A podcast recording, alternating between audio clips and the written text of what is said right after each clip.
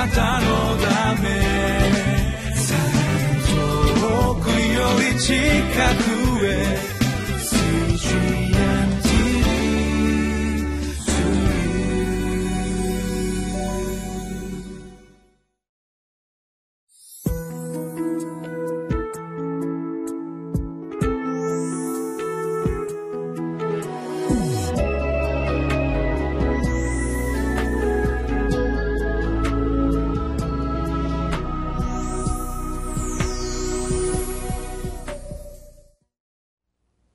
皆さんこんにちは。11月11日のリビングライフの時間です。聖書の御言葉は詩編の11編1節から7節。タイトルは「主に身を避けるか自分の山に逃げるか」敵と思えるようなうまくいかないような人間関係や本当に困難なものを目の前にしてひるんでしまうような出来事を私たち経験することがあるかもしれないです。そのような苦しみ痛みと思えるような現実の中で実は信仰は豊かにされていきます。その恵みを今日も御言葉を通して見ていきたいと思います。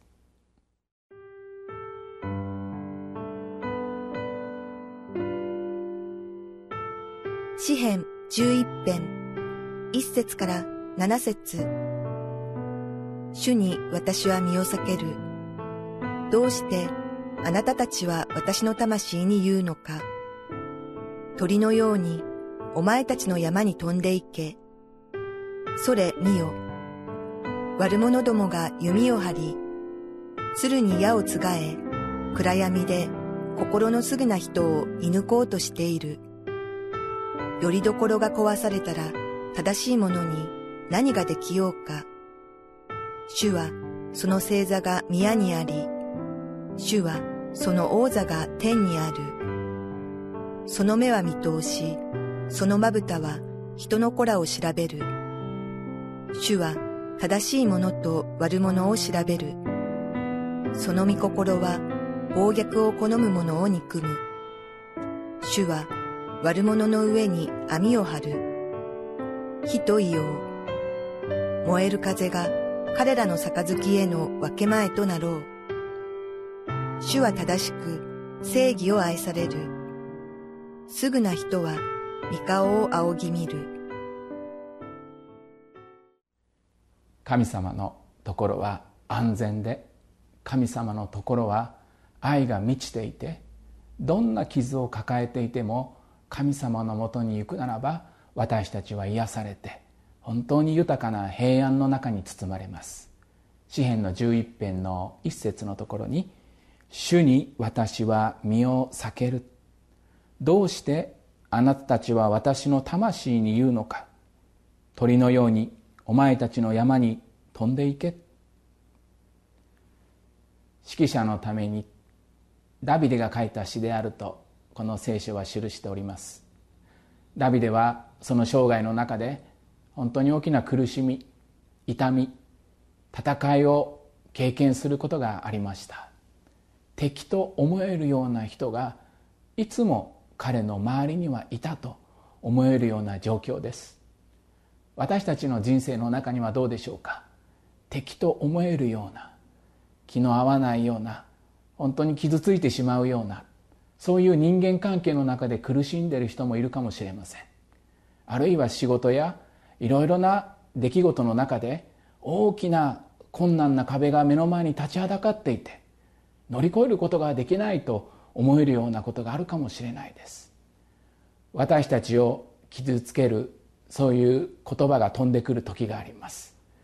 私の悲しみの思いを知らないで傷つける言葉を言う人たちも私たちの周りにはたくさんいるかもしれないです。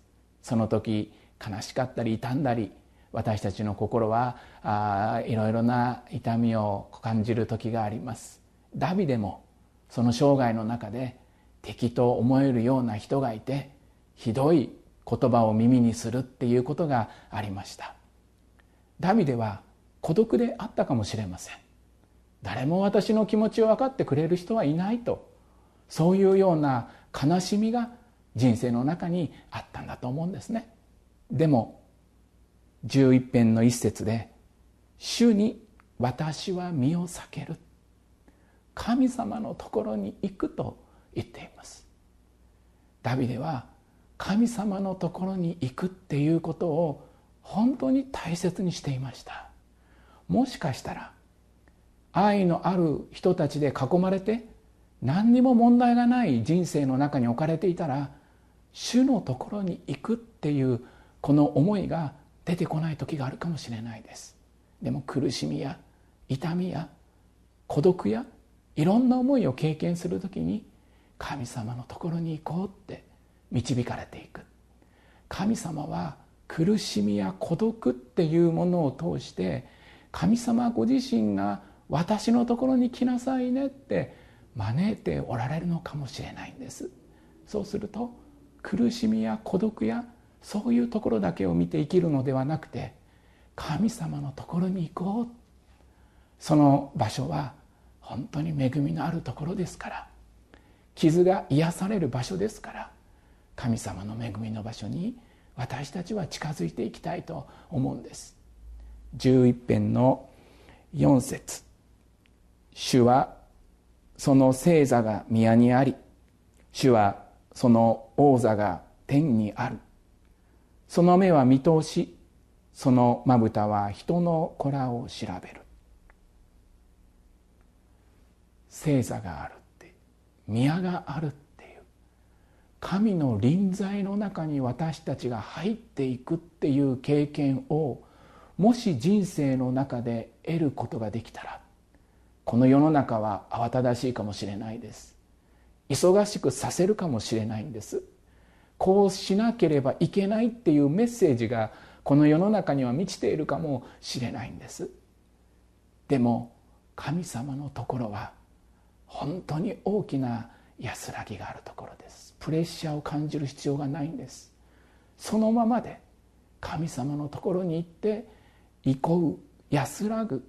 神様の御言葉の中に私たちは平安を見いだしていく。この世の中は変わっていくことがあります。慌ただしく進んでいくことがありますけど神様の宮がある。聖座がある。御臨在が豊かにあふれるそういう場所がある。そのところに身を避けて私たちがその場所にとどまる時にこの世では得ることのできないような平安を私たちは得ることができます。私は日々の生活の中で最近っていうか祈りの姿勢が変えられるっていう経験をさせられる時がありました。今までの私の祈りのイメージというかスタンスっていうのは、まあ、手を組んで目を閉じて何か特別な時間を選んで神様と御言葉を読んで祈るっていうことをしていることがありました。もちろんその時間も大切なんですけど日常生活をしている間中仕事をしていたり人と会っていたり電話をしていたり歩いていたり走っていたりそういうする24時間の生活の中で神様あなたが私を支配してください。神様あなたが私をいつも守っていてください。この人と会います。今この人の痛みの中に、え、私はいます。神様どうか語る言葉を教えてください。私は今日こういう予定があります。ここに行かなきゃならないんです。ちょっとしんどいような仕事も担っていかなきゃいけない時があるんです。神様私に力を与えて私を祝してくださいっていう。そうすると何か神の平安と臨在が私の心を支配するっていうような時があるんですね。4節の「主はその聖座が宮にある」なんか天国の彼方にこの神の平安があるんではなくて祈り求める全ての心の中に神様は一緒に住んでいてくださる。愛を持って導いていてくださる。五節をお読みします。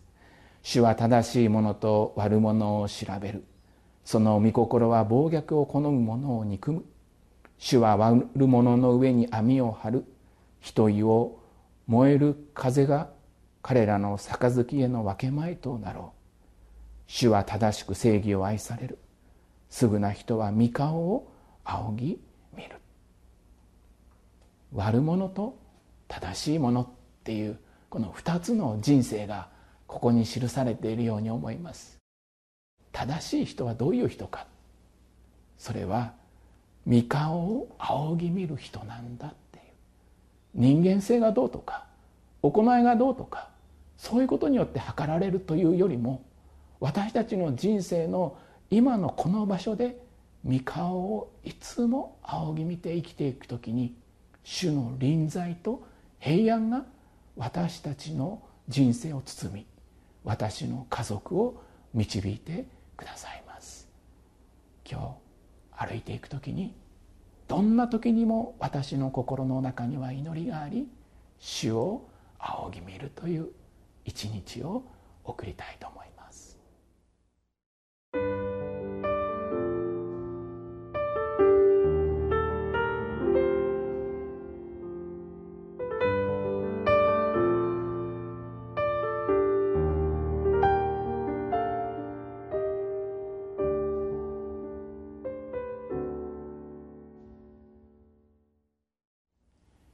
様は真実な方です。